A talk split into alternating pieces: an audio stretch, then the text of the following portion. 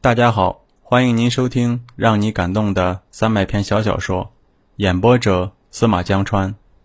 我们来分享下一个小故事：心理医生。我把某一处晴天高耸入云的酒店顶楼的咖啡屋，当做我的世外桃源。且不说环境的清幽，咖啡和茶的香浓，点心的可口，单单是为数不多宾客们都斯文。儒雅，绝不会轻易打搅别人这一点，就十分令人心安。可以悠闲自在的度过一个长长的下午。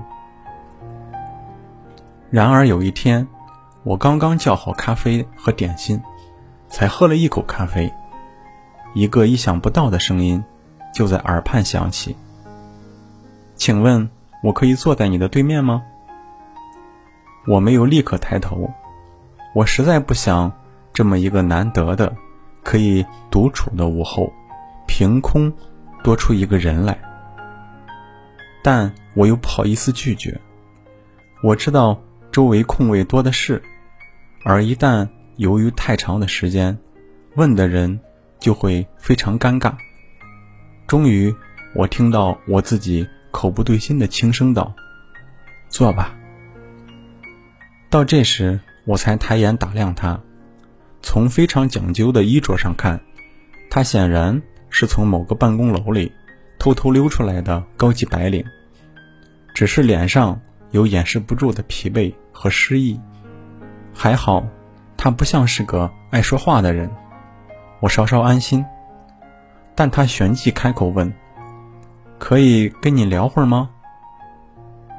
没等我回答。他便开始慢慢的、连续不断的叙述着一些故事、一些片段、一些情节、一些感情、一些变故，支离破碎、纷乱零散，我听得一头雾水。我终于决定，把我难得的一个清闲的午后，没有选择的牺牲给眼前这样一个。需要一只耳朵聆听的人。我开始认真的听，并试图整理出一个头绪来，甚至在他困扰时，迷茫的问“为什么”的时候，给予他简短的、根本没有什么建设性的回答。有时候，也仅仅表示我在听。巨大的玻璃窗外，残阳如血，照在室内。苍绿葱茏的热带植物上，说不出的诡异神秘。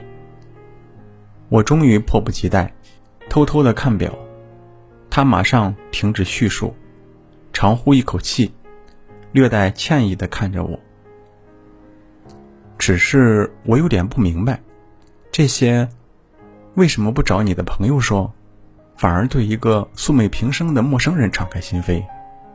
我小心翼翼的问。我没有朋友，即使有，也不能说。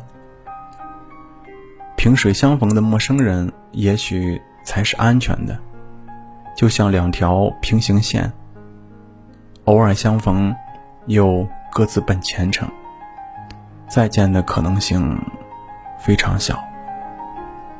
他的声音低下去，略带伤感。我为他的伤感所触动。黯然，也有点不放心。其实，如果你心里有不吐不快之事，如鲠在喉，可以去找心理医生。老实说，他们可比我强多了。哈哈哈，心理医生。他笑了，笑得非常苦涩，顿了一下，又想了一会儿，他终于很不情愿地说：“我自己。”就是一个心理医生。一个人宁愿向素昧平生的人说出自己内心的不快与不安，而这种心情是迫切的。